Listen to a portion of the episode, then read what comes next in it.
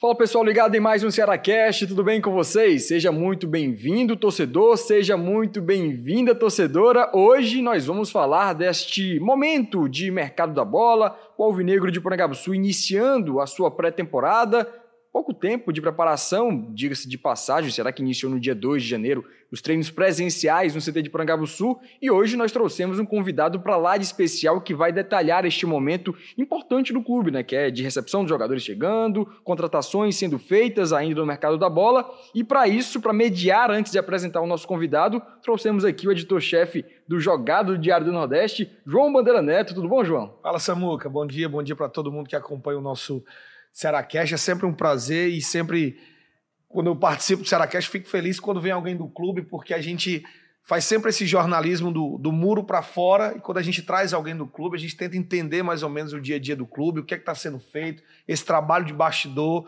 que muitas vezes a gente acompanha de longe. Então é sempre bom receber alguém do clube, então apresente aí o nosso convidado. É isso, cara. E a gente fez toda uma pompa, né? Porque o cara realmente tem essa moral, né?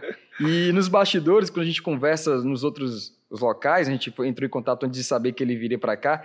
Antes dele vir para o Ceará, né? A gente entrou em contato com outros membros da imprensa esportiva e todos elogiaram muito ele. E aqui a gente vai receber tapete vermelho para ele, para Lucas Drubski, ele que é o novo executivo de futebol do Ceará, que vai bater um papo aqui com a gente no Ceará Cash. Lucas, Satisfação ter você aqui no Sistema Verdes Mares e também no Cearacast, cara. Como é que tá?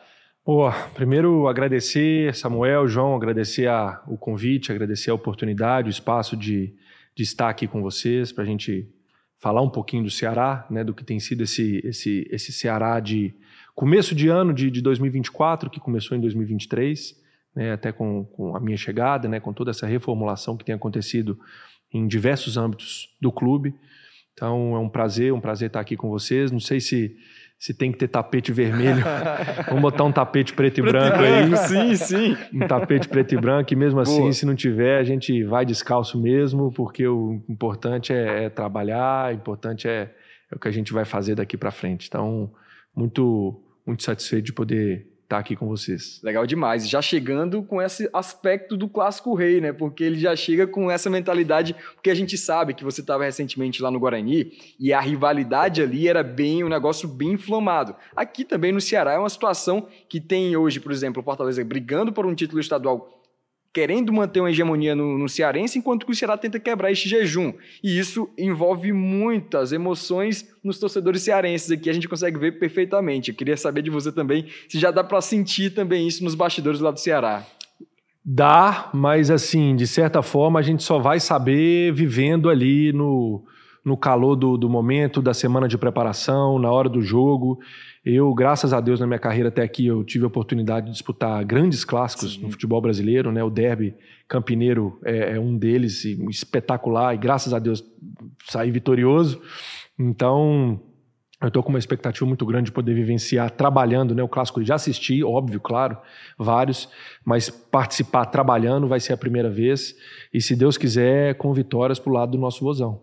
Legal demais. E aí, o Lucas Drubis, né, Bandeira? É isso, Lucas. Você chegou aqui. É a gente entende, é um trabalho que, que começa agora, finalzinho de 2023 para começar esse 24, porém, é, queria que você explicasse para a gente, para o torcedor, é, como é que vocês estão gerenciando essa pressão? Essa pressão que eu digo porque o Ceará vem de uma Série B em 2023 é, que não, não chegou nem perto do que o torcedor imaginava, o time não conseguiu chegar nem no G4 em nenhum momento da competição.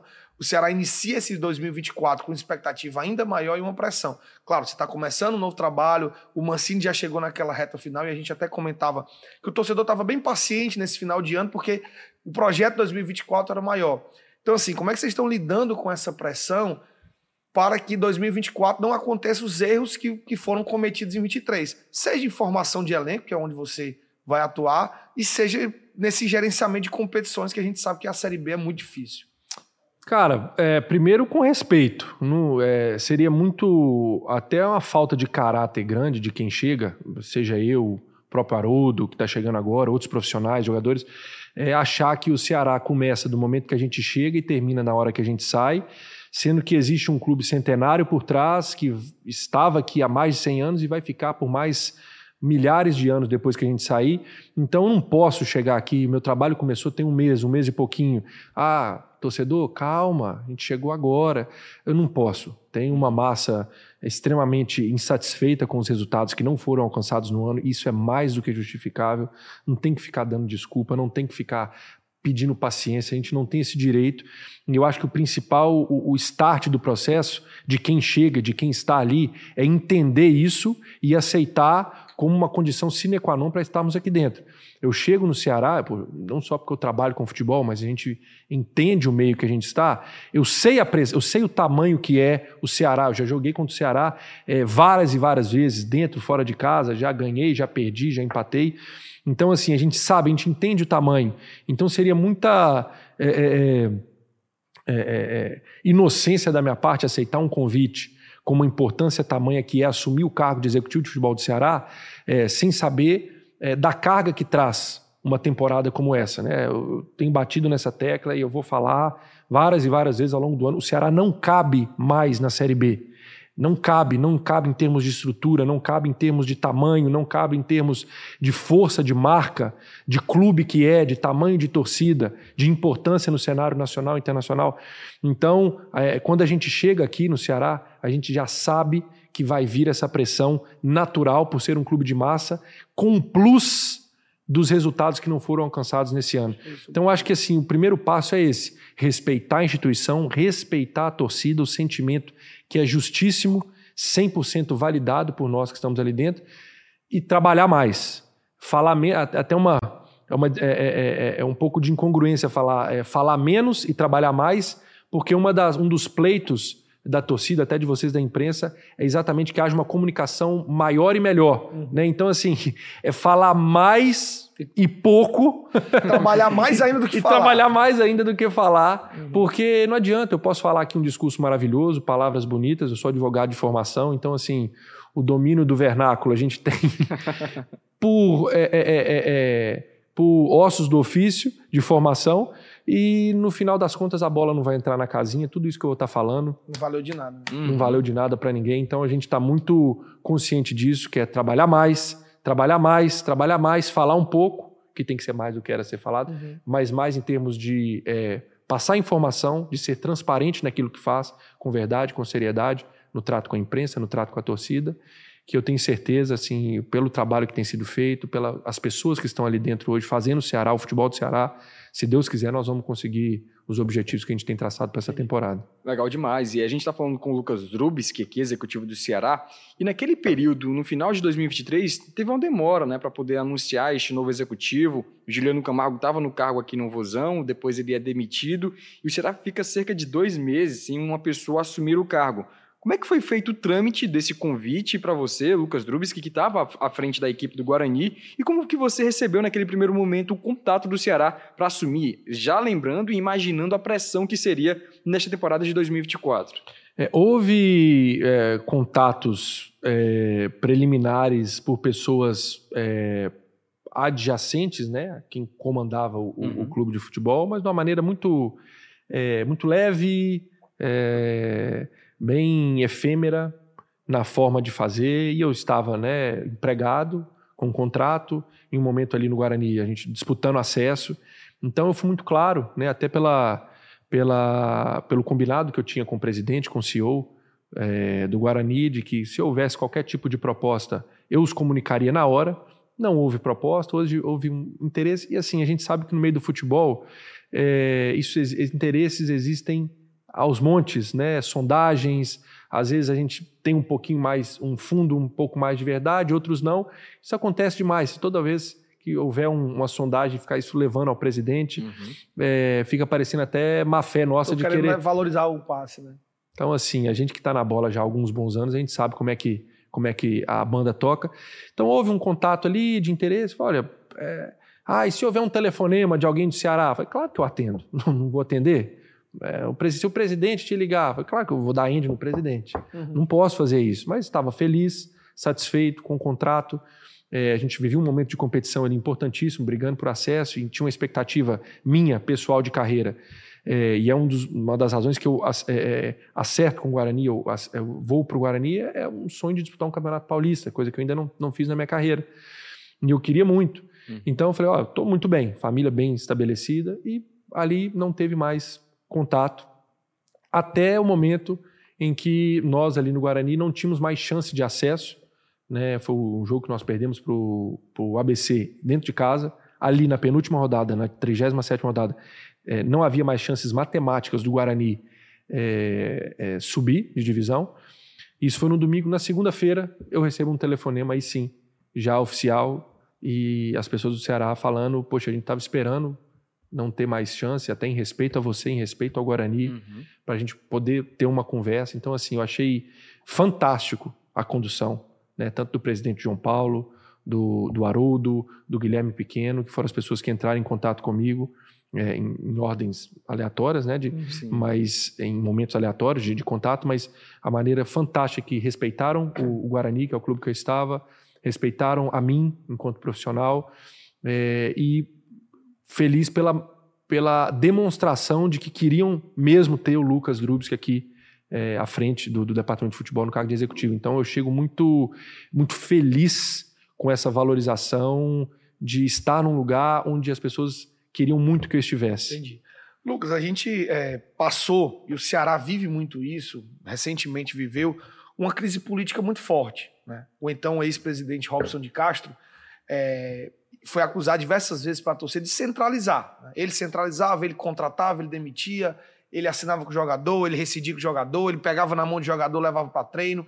E isso gerou no, no Ceará, por muito tempo, uma, uma, uma, uma, marcação, digamos assim, da torcida muito no presidente, muito na centralização do presidente. O João Paulo entra, ele renuncia, o João Paulo assume, o João Paulo começa a tentar implantar meio que que um modelo diferente por que, é que eu estou fazendo esse contexto? Para que você explique para a gente, para o torcedor, como é que funciona hoje, como é que está funcionando hoje essas etapas do Ceará. Porque é, a, função do diretor executivo é olha o mercado, como é que hoje funciona? Se essa figura hoje, que antes o Robson de Castro fazia, de, de centralizar todos esses setores na mão dele, como é que está sendo hoje a participação da diretoria, no caso do João Paulo, a, a sua influência nessa montagem de elenco, como é que hoje está essa, essa divisão de funções dentro do Ceará, Lucas?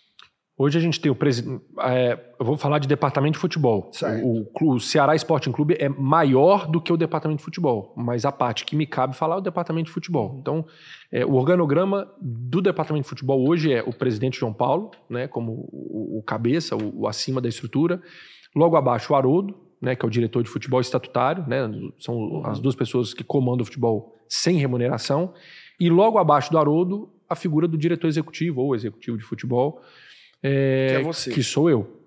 E, e abaixo de mim né, tem a, a estrutura técnica né, e os conglomerados do, dos microdepartamentos que compõem o departamento de futebol, né, com o João Paulo Sanches, coordenador técnico, com o Ricardinho, que é o assessor do futebol, o próprio Wagner Mancini, que comanda a comissão técnica, né, direta da parte técnica, os analistas de desempenho.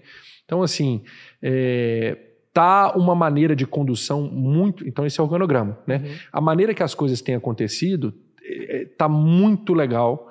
É, eu, eu, estou com autonomia muito, muito bacana, né? tanto dada pelo presidente quanto pelo Haroldo. É, o presidente, até pelas várias questões que ele precisa resolver, e até, a gente até brinca, presidente, você tem que ter tempo para resolver as coisas que só você tem tempo. Uhum. Aliás, só você pode resolver deixa que aqui a gente vai tomando conta, até porque o cargo é executivo, não executor. Para um executor, você pode trazer alguém que é bem mais barato do que eu, para liga para fulano, pega esse clã e vai para lá, pega isso aqui e leva para ali. Então, assim, não faz sentido gastar é, é, o valor que se gasta para um executivo de futebol para ser um executor. Então eu não vim aqui para ser executor, eu vim para ser um executivo, que é o quê? O que, que faz o executivo de futebol? Ele é a pessoa responsável pela gestão global de um departamento de futebol. Então, é a pessoa responsável para que todos os microdepartamentos que compõem o macro departamento de futebol dentro de um clube é, possa conversar da melhor maneira possível.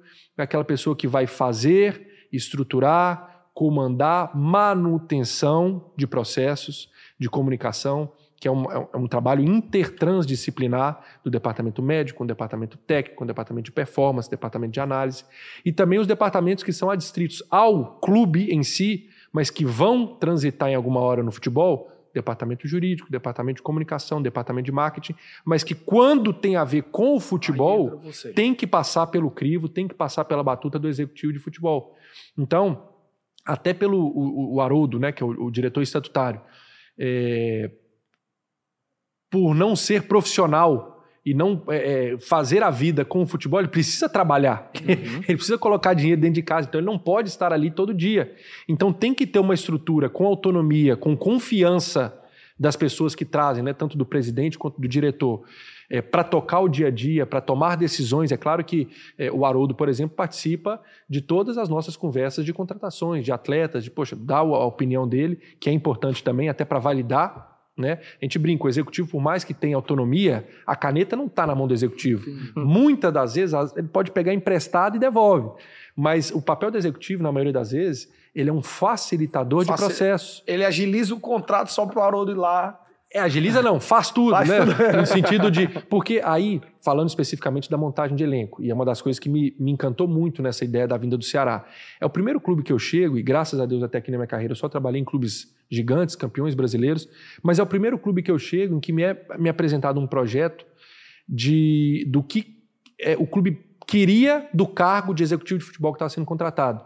Porque o executivo de futebol, para o mercado, é tido como o contratador. É o cara que está ali para fazer o elenco, contratar jogador. Ou seja, é um cara que então trabalha só de dezembro a eu fevereiro. Contrata, na que a janela Sim. abre. Aí eu vou para. Aí, tá março, eu iria para Cumbuco. É, eu fico ali, pronto. assisto o jogo televisão, assisto o jogo da televisão. e aí volto a trabalhar em julho de novo. Aí volto depois em agosto, eu volto ali para Jericoacoara e fico. Então, assim, não é. Isso é a maior falácia que existe no futebol e muitas vezes por conta dos próprios executivos é, que se vendem como tal, porque aonde tem o maior holofote de falar, eu montei aquele time, eu fiz... E é uma mentira, porque é uma uma... Né?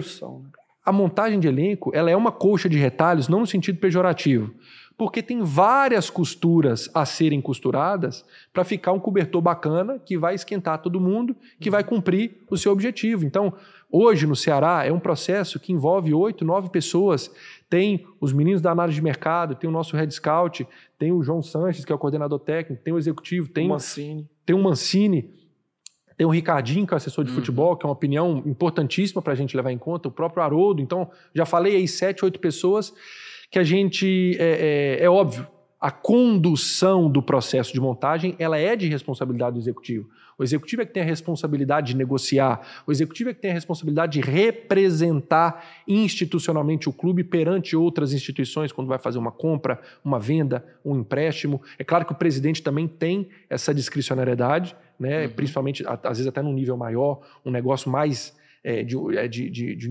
importância é, é, financeira maior. Então, assim, às vezes é tratado de presidente para presidente. Uhum, sim. O executivo auxilia ali. Mas, é, via de regra, o executivo ele comanda, ele capitaneia, capitania, ou capitania, capitania, capitania, capitania o processo de montagem do elenco. Mas o processo de montagem do elenco é feito por várias pessoas. Entendi. Então, assim, isso é bom falar, porque é, toda vez que eu tenho oportunidade de ter um microfone na minha frente com a gente assistindo, eu bato nessa tecla para ver se em algum momento quebra e assim é, é, essa, esse estigma.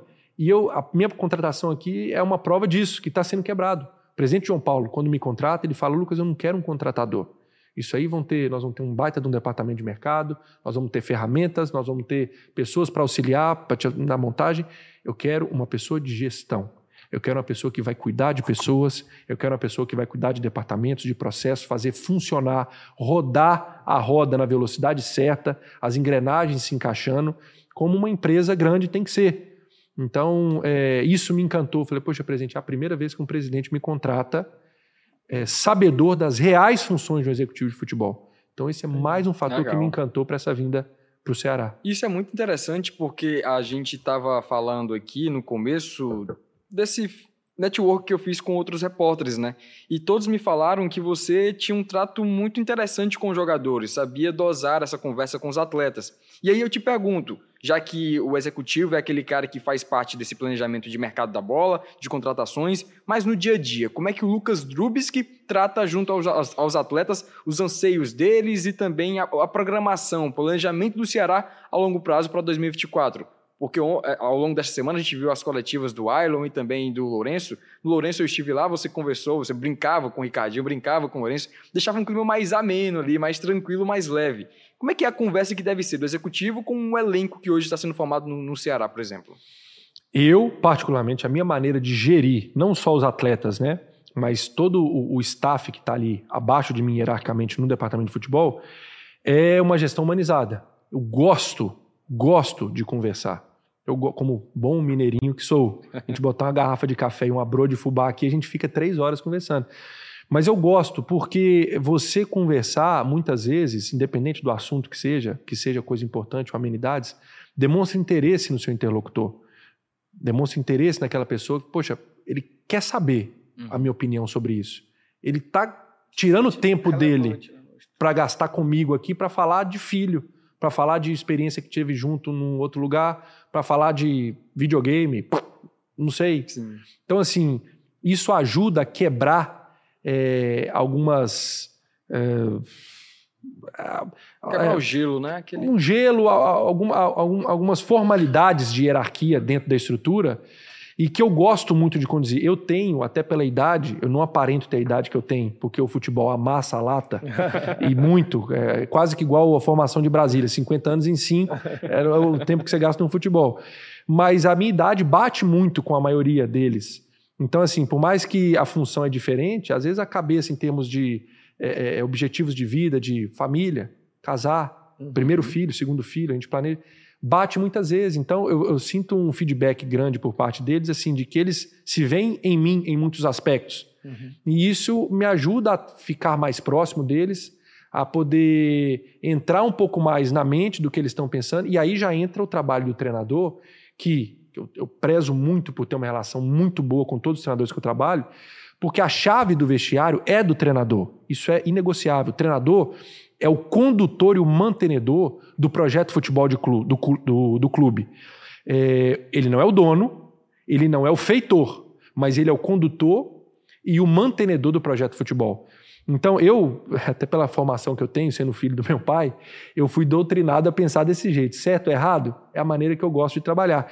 Então, quando o treinador e o executivo conseguem é, casar o trabalho com confiança, é, com condução, o treinador tem ferramentas que o executivo não tem, e o executivo tem ferramentas que o treinador não tem, para fazer essa co-condução técnica do grupo, que, se fechados, como falei, a chance de dar certo é muito grande. É muito grande. Porque a fala de um lado vai ser sustentada pela outra, e a fala que esse aqui falar vai ser a mesma do outro lado. Então não tem para onde correr. O objetivo é o mesmo, todos estão focados na mesma coisa. Lucas, só pegando esse seu gancho aí, a gente debateu aqui em outros programas do, do Ceará Cash, quando foi, foi anunciado toda aquela saída da diretoria antiga de executivo de futebol, e o João Paulo cravava, não, mas o Mancini continua. Não, mas o Mancini vai permanecer porque ele vai ajudar na formação do elenco do próximo ano. E a gente até debatia como é que o Ceará vai contratar uma posição que vai estar acima do Mancini e essa posição vai chegar sabendo que não vai poder mexer no Mancini. Né? Porque normalmente quando você chega para ser, você, pô, quero trazer o, um treinador de confiança, é super normal, um jogador que já trabalhou com você e tal. Como é que foi quando você chegar, já, já chegar assim, ó, você vai para o Ceará, mas o treinador não pode mexer, no Mancini ninguém mexe, porque o presidente já garantiu ele para 2024, e essa sua relação exatamente com o Mancini, assim, até que ponto é, o Mancini tem, tem, tem participado nessa montagem do elenco, até que ponto como é que tá essa sinergia entre vocês dois, assim? E essa, e essa, e essa ideia de que, che pô, cheguei lá, o treinador já, já tá lá, que é o do presidente. Como é que ficou para você também nessa ideia de chegar no Ceará com isso? Super tranquilo. Já cheguei em outros clubes que já tinham um treinador, que já estava lá. O futebol brasileiro ele, ele tem algumas anomalias e que a gente tem que saber lidar. E veja, não é que é ruim chegar e ter um treinador. O ruim é você é, mandar embora um cara que comanda o departamento de futebol, às vezes no meio de um processo. Então, assim, mas enfim, o futebol brasileiro é assim, a gente tem que se adaptar da melhor forma possível. Em relação ao Mancini, e outra, e além também, é, especificamente falando de Mancini, é um cara que dispensa comentários de currículo, de capacidade, de conhecimento de futebol. Então, não, é, não tem como eu chegar e falar, ah, sacanagem, é o Mancini que está lá. não existe isso. É um cara que não, eu não conhecia pessoalmente, é, estou conhecendo agora e até aqui a relação tem sido fantástica, fantástica. Até pelo, por isso que eu falo assim, eu, eu gosto de me envolver no trabalho técnico da condução. Muitas vezes o executivo é, é muito cômodo você se distanciar do trabalho técnico para a partir do momento que começa E se der errado, poxa, não sou eu, é ele. Então se cola no estatutário, é, vamos, precisamos mexer, não tem nada a ver com isso. Eu faço aqui o parte de fora. E eu não gosto disso. Eu acho que isso é função do, do, do executivo de futebol, sim, estar envolvido e ser responsável pelo trabalho técnico. Né? E para isso tem que ter um conhecimento óbvio e se envolver. Então, é, até muito por isso, e, e os treinadores, 99% que eu trabalhei, entendem isso muito rápido, é, me trazem muito para perto. E a relação, obviamente, fica próxima e quebra-se barreiras muito rápido. Então, assim, como o Mancini tem sido isso. É, a relação tem sido muito boa, ele tem participado ativamente do processo de montagem de elenco, e isso eu não abro mão, não abro mão de maneira nenhuma. O treinador precisa, de novo, a gente não tem que montar um time para o treinador, não tem que montar um time para o executivo, para o presidente, o time é montado para o Ceará. Ponto. Mas a partir da montagem de elenco, o treinador é fundamental na participação, óbvio. De novo, o condutor e o mantenedor do projeto de futebol é o treinador, é ele quem coloca para jogar. Então, assim, ele tem participado de maneira muito ativa, muito legal, assim como todos, né? O Haroldo, o João Paulo Sanches, o, o Ricardinho, o Isaac, que é o nosso head scout. Então, assim, tá, a relação está muito boa. É claro que eh, tem um mês que eu converso com ele só por videoconferência e telefone, porque eu chego já estava de férias. É, estou junto com ele pessoalmente desde terça-feira na reapresentação. Para valer mesmo. Então, agora que é o para valer, agora que é o, que é o de verdade de fato. Entendi. E interessante isso também, você ter falado do Mancini. A gente teve agora recentemente o Ceará divulgando cinco novos profissionais para a comissão técnica permanente. Um desses profissionais era o Anderson Batatais, que já passou aqui pelo clube em outras funções, que já trabalhou com o Wagner Mancini em outras ocasiões, no Corinthians, no Atlético Goianiense, que conhece toda a metodologia do Mancini. Essas contratações dos cinco novos profissionais foi um pedido do Mancini? Ele fez alguma exigência para 2024? E se ou, ou for partir do próprio clube para poder manter essa comissão técnica permanente para além de 2024, Lucas? Partiu do clube, é óbvio que o Mancini é, participa, né, também dá com algumas indicações, uhum. com algumas opiniões, até porque vamos trabalhar juntos, né? Agora, a gente não pode esquecer que a partir do momento que há um, um, um, um, um ano é, vamos falar, não vou falar o ano ruim do Ceará, porque o primeiro semestre com o, o tricampeonato da Copa do Nordeste é muito bom e tem que ser valorizado sim, mas o principal objetivo da temporada não foi alcançado, que foi o acesso à Série A. Então, é, principalmente pelo tamanho do clube, é, foi é, um fracasso de reta final. Uhum. E quando há fracasso no futebol, cabeças rolam. Uhum. E muitas vezes é jogador, muitas vezes é treinador, é executivo, são profissionais. Então, é, o Ceará passou por mudanças mudanças profundas no futebol, na diretoria, saiu todo mundo, chegou Sim. todo mundo novo. Jogadores, é, vários desligamentos, estão tendo outros. E também é, é, normal que se haja em funcionários de staff, de comissão técnica, que as pessoas remanescentes entendam que tem que mexer em alguns aspectos. Então, assim, são movimentos que o clube pensou que era necessário fazer. É, o Mancini participou de algumas indicações, participou de algumas é, é, é alguns momentos de discussões desse profissional, daquele, mas é, não é. Ninguém chega, ah, é o profissional que o Mancini quer. Não, não é para a comissão dele. Uhum. Né? Então, assim, é, alguns, né, quando eu cheguei, eu e o Haroldo chegamos, já tinham uma situação mais ou menos acertada, outros é, ah, já pós... tinham sido conversados antes. Isso, né? já tinha sido conversado antes. É, e outros com a nossa chegada, com a nossa indicação, com, com a nossa chancela.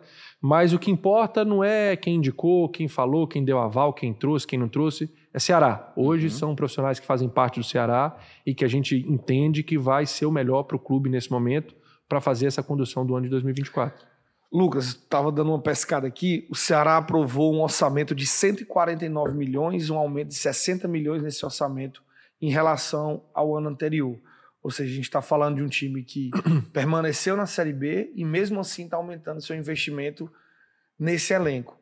E com isso a responsabilidade aumenta, principalmente você que é uma dessas funções de formar esse elenco. É...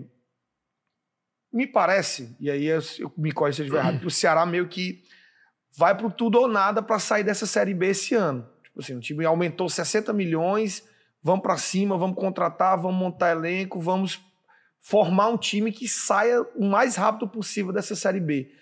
Essa responsabilidade vai passar por você, porque você está fazendo essa montagem. E assim, aonde nesse processo não, o que é que não pode dar errado para no final do ano a gente não está aqui fazendo um Cearacast de lamentações e explicando por que é que não deu certo esse ano. O que é que tem que ser perfeito na condução desse trabalho, porque dinheiro tem, é, respeito no mercado o Ceará conquistou. O que é que você acha que você tem que fazer corretamente esse ano para que tudo seja conforme está previsto aí, Lucas? A bola tem que entrar na casinha do outro mais vezes do que na da nossa. É simples. Futebol não tem segredo. É, brincando, né? Mas é também importante frisar que essa aprovação do orçamento não é dinheiro disponível, é expectativa de receita. Então, quando é apresentado isso ao conselho, o conselho dá o aval, é todo um planejamento de como o Ceará pretende trazer para dentro do clube esses 149 milhões. Para isso acontecer, todas as projeções que foram feitas têm que acontecer.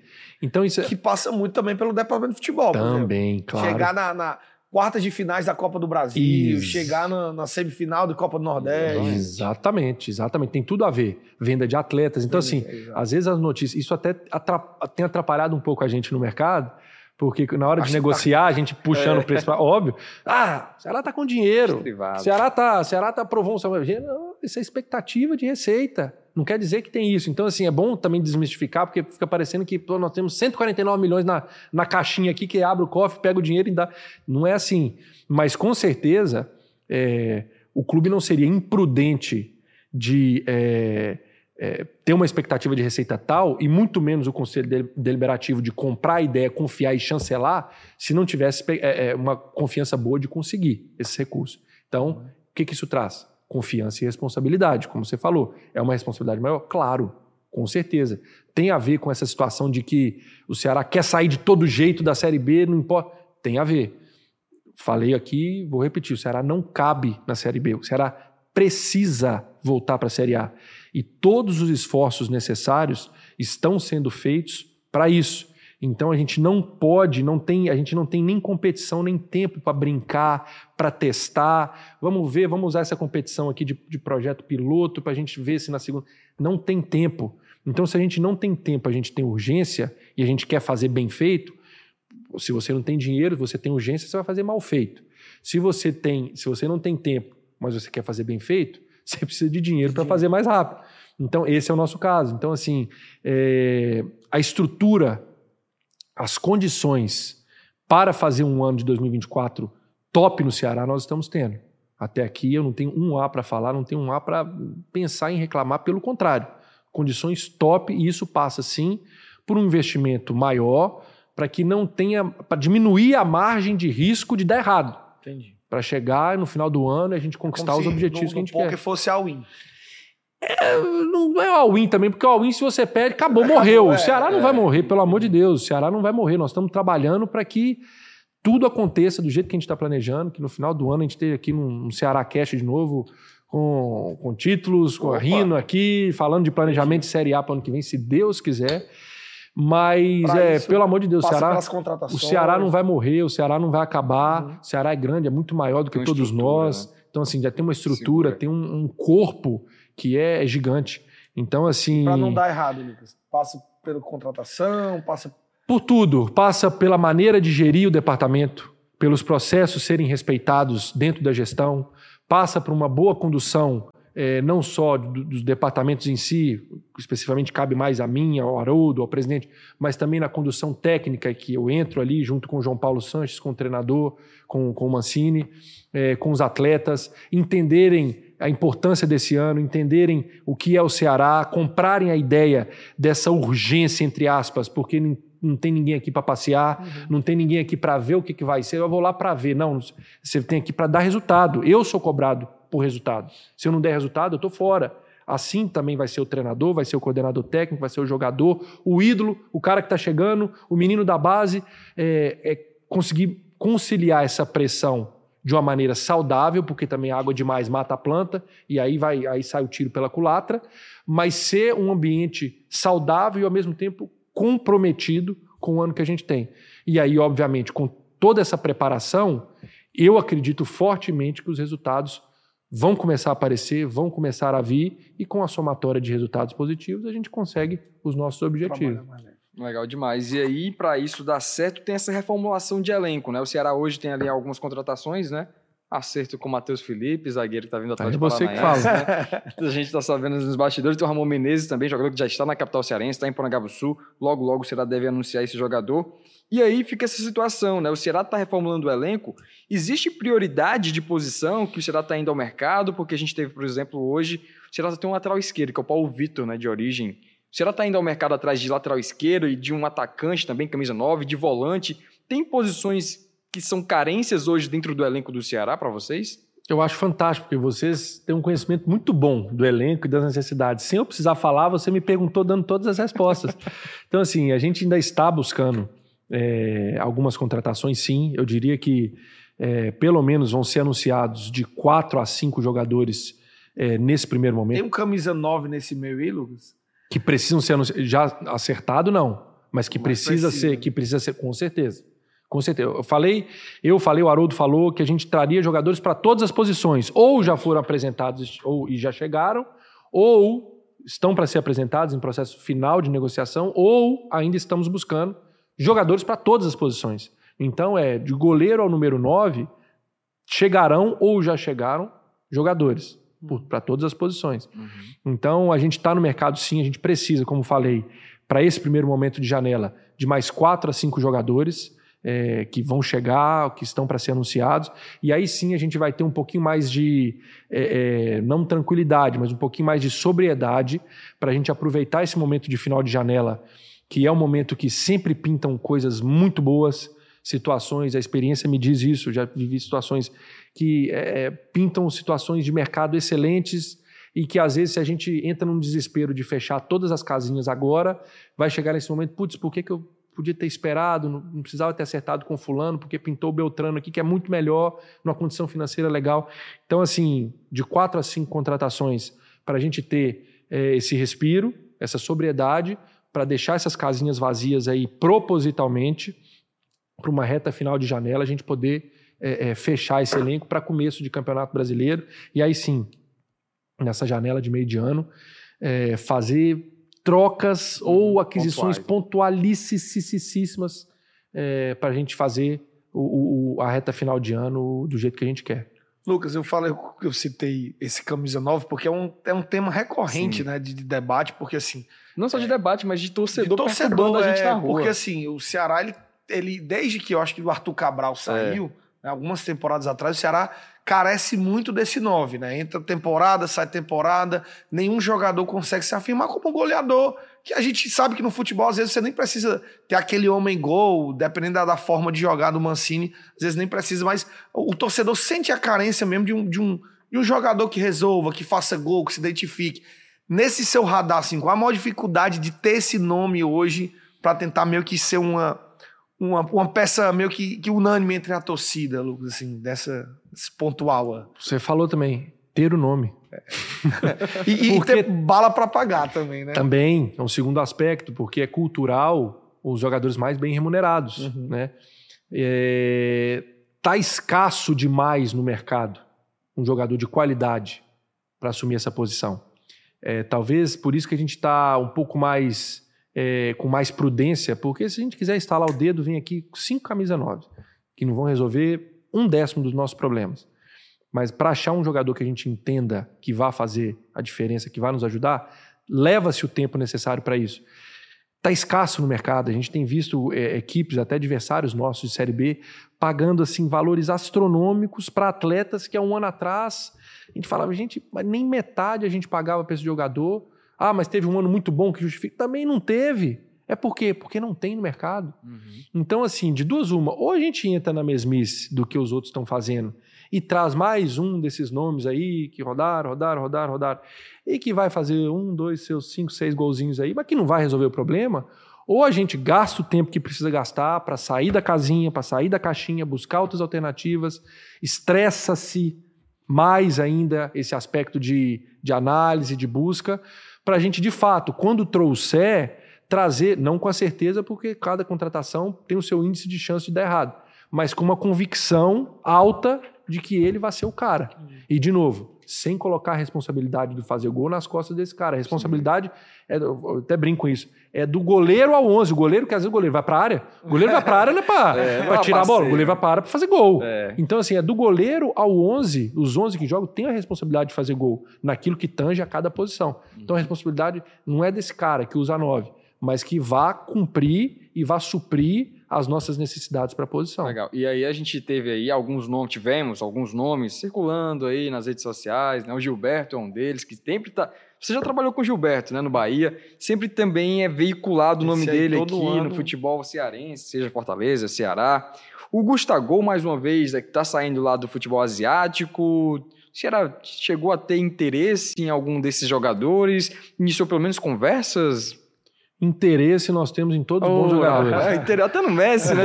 Interesse, Ceará tem interesse, Interesse eu tenho, no todo Cristiano mundo. Ronaldo, no Neymar.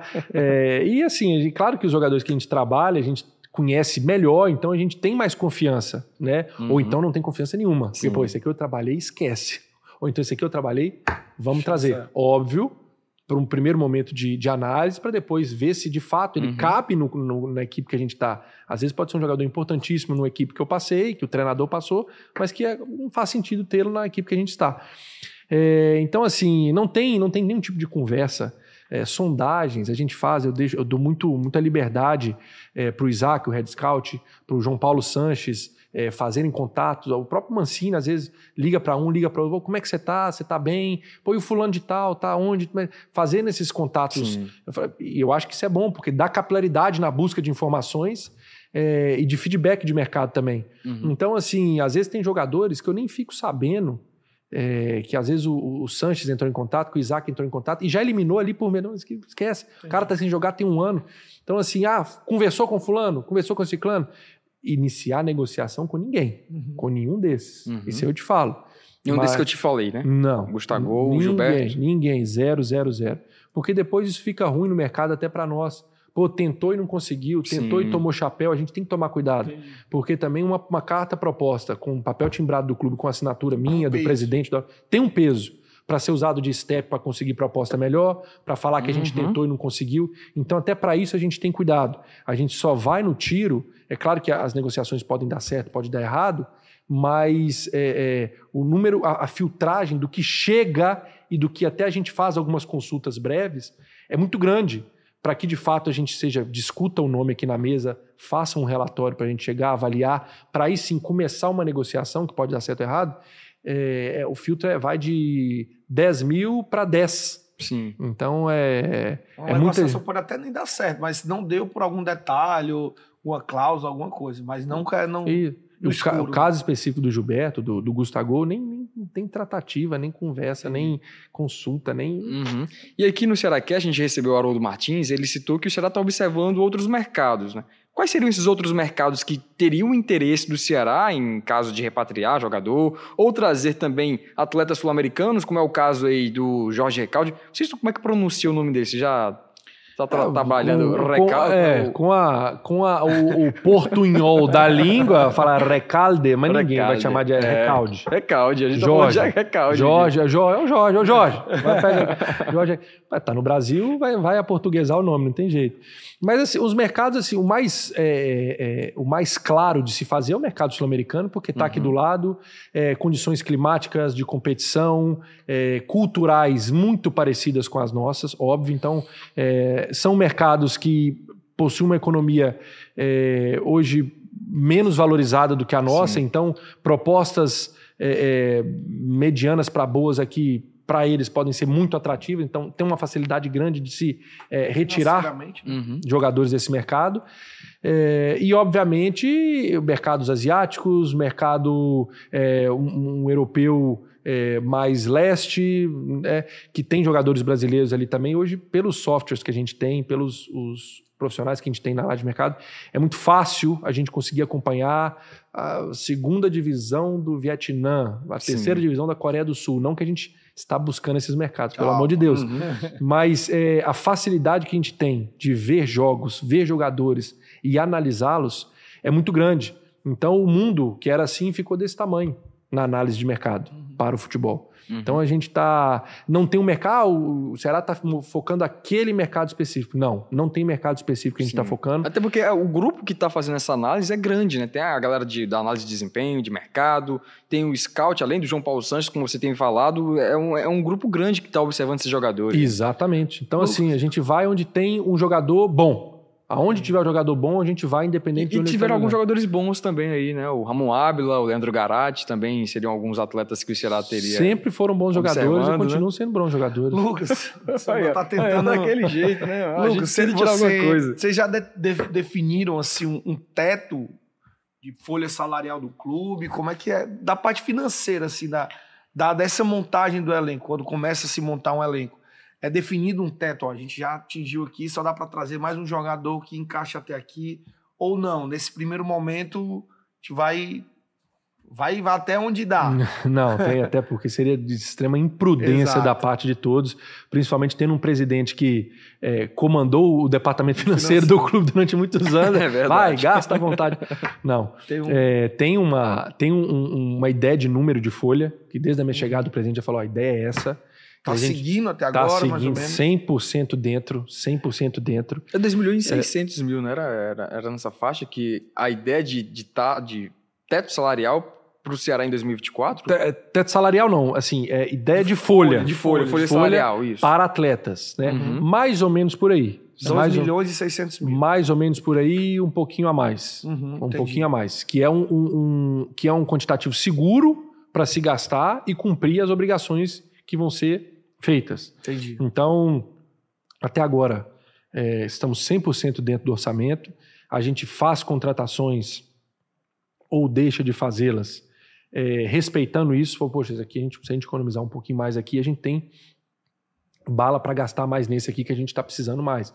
Então, assim, é, isso está sendo pensado no organograma de montagem de elenco e sendo respeitado no bastante elenco, até no aqui. No elenco atual existe alguma discrepância assim de salarial? Não. não. Tá todo mundo mais ou menos na mesma não, média? Não, tá todo mundo. Claro que tem uns que ganham mais. Uhum. É, é, sempre bom lembrar. Isso aqui não é educação física. Entendi. Isso aqui é futebol de alto rendimento. Uhum. Então, assim, é, Alguns... é, é, trabalho. Do mesmo jeito Sim. que aqui na redação eu sei que tem gente que ganha pouco, gente que ganha Ora, muito. fala baixo.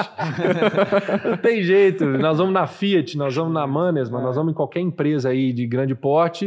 Vai ter pessoas que vão ganhar mais, vai ter pessoas que vão ganhar menos. É o mercado de trabalho é, do setor privado.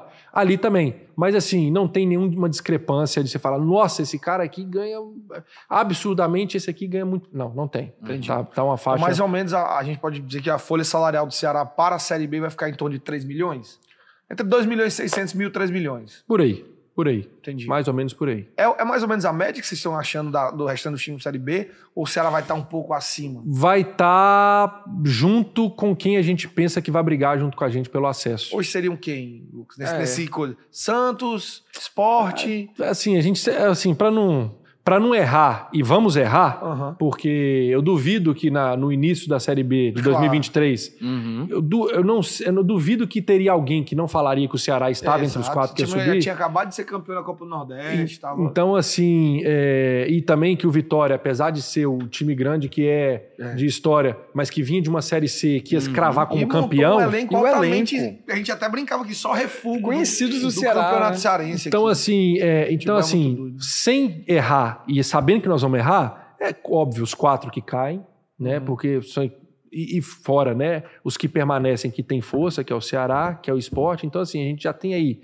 pelo menos seis brigando para um pleito de quatro vagas. Sim. E sempre tem equipes que vão surpreender, que vão chegar forte. Você não pode esquecer do Havaí. Você não pode esquecer dos times de São Paulo, que chegaram forte, é, batendo Novo Mirassol, Novo Horizontino.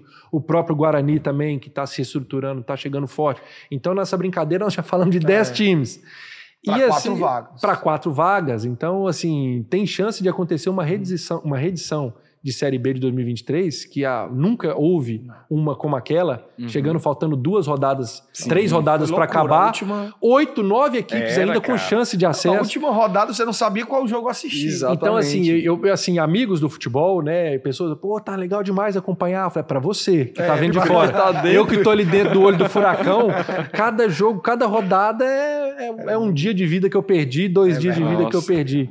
Então, assim, eu te confesso, pensando aqui, pelo Ceará, Eu não quero passar por isso com o Ceará, não. Eu quero Entendi. disparar logo na frente ali e já deixar as outras três vagas para serem disputadas por essas outras equipes. Lucas, para a gente estar tá na reta final isso. aqui do nosso podcast, a gente falou muito de Série B, Série B, Série B, de acesso, mas eu queria que você desse uma geral assim para a gente, como é que o Ceará está planejando esse início de ano, né? Porque para até Boa. chegar lá em maio, até chegar lá a partida de estreia, o Mancini vai ter que passar por Clássico Rei, vai ter que passar por um Campeonato Cearense, vai ter que passar para a Copa do Nordeste, que pode pegar o, o, rival de novo, vai ter o Bahia, vai ter, enfim. E vai pegar o rival, né? Você, você é, vai ter uma, uma pressão muito grande até você chegar lá em maio.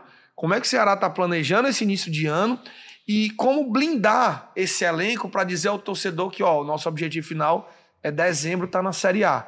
Que até lá a pressão vem. Acredito que sim, né, Lucas? Como claro. é que tá esse planejamento inicial do ano e para tentar entender para os jogadores que o, o pote de ouro está lá na, no acesso. Está lá no acesso e é o principal objetivo, sim. A gente não vai mentir, a gente não vai enganar, mas as outras competições também são fundamentais. É, não tem como o Ceará hoje entrar num campeonato cearense com pensamento que não seja de título, de buscar ser campeão. Não tem como o Ceará, detentor de um título de Copa do Nordeste, de um tricampeonato, entrar numa Copa do Nordeste com um pensamento que não seja de título. Não tem como. E isso está sendo passado para a comissão técnica e atletas desde o dia 1 da minha chegada aqui. Com certeza, acredito que já vinha sendo passado até antes da minha chegada, mas eu falo, eu posso falar do dia que eu cheguei. É, é fundamental essas outras competições para nós também. Nós vamos entrar forte em todas as competições. Nós vamos jogar com o que nós temos de melhor em todas as competições.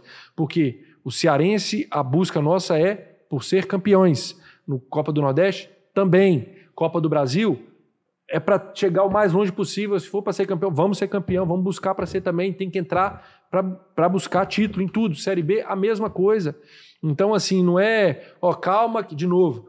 Calma, torcedor, que nosso objetivo é subir. Então, Cearense a gente vai montar o elenco, Copa do Nordeste a gente vai fazer teste. Não, não é. Não dá. É entrar para ganhar, é entrar para uhum. disputar, para ser campeão. Então, assim, é, é, claro que a tônica do resultado a gente não, não controla. Agora, a maneira que nós vamos entrar nas competições, sim. E isso nós vamos controlar para entrar. A forma como, como você conquista como você perde, né? Isso nós vamos entrar com mentalidade de vitória, uma mentalidade de ser campeão, uma mentalidade de chegar para conquistar em todas as competições. Todas as competições. Então, isso a gente pode deixar muito, muito claro para o torcedor, para quem acompanha o Ceará, de que essa é a tônica do Ceará de 2024. Perfeito. E Lucas, muito obrigado por ter, você ter ah, vindo aqui. Um papo bem interessante. Se a gente pudesse esticar um pouquinho mais, mas o Thiago já está aqui falando no ponto. O Thiago Gadelha, nosso produtor que estava antes, o Eli estava aqui com a gente, falando sobre o nosso horário, né? E aí, de fato, a gente agradece demais a sua presença aqui no Cearacast. Façamos o convite aqui, mas fazemos o convite para poder, no final da temporada, como ele disse aqui, trazê-lo mais uma vez, falar de coisas boas do Ceará, se Deus quiser, com coisas positivas também ao longo de 2024. Satisfação ter você aqui e seja muito bem-vindo nas próximas vezes também, Lucas. Obrigado mais uma vez, agradeço a vocês, agradeço toda a equipe do Ceará Cast. É, é um prazer estar aqui, poder falar de Ceará, poder explicar, comunicar melhor com o torcedor, é, mostrar um pouquinho do que está sendo feito. E se Deus quiser, eu tenho a certeza que nós vamos, vamos voltar aqui no final do ano para falar de coisa boa, de planejamento 2025 em Série A, enfim, com conquistas. É o que eu, é o que eu almejo demais e que, se Deus quiser, nós vamos, nós vamos conseguir. Legal demais. João Bandeira também, satisfação Valeu. ter você aqui. Valeu, Obrigado mais uma vez. É um prazer estar aqui com vocês. Valeu, Lucas. Boa sorte. E é isso. Valeu. Valeu! Pessoal, muito obrigado você que acompanhou aqui na tela da TV Diário até agora. Se pegou a entrevista no meio, vai lá no YouTube do Jogada, tem um episódio completo para você acompanhar com imagem. Se você quer apenas ouvir, lá no tocador de áudio da sua preferência, vai ter o Cearacast redondinho com a entrevista com Lucas Drubski, executivo de futebol do Alvinegro de Sul. Espero você na próxima semana aqui mais uma vez no Cearacast, trazendo muita informação, coisas boas do Ceará Esporte Clube. Pessoal, Forte abraço e até a próxima.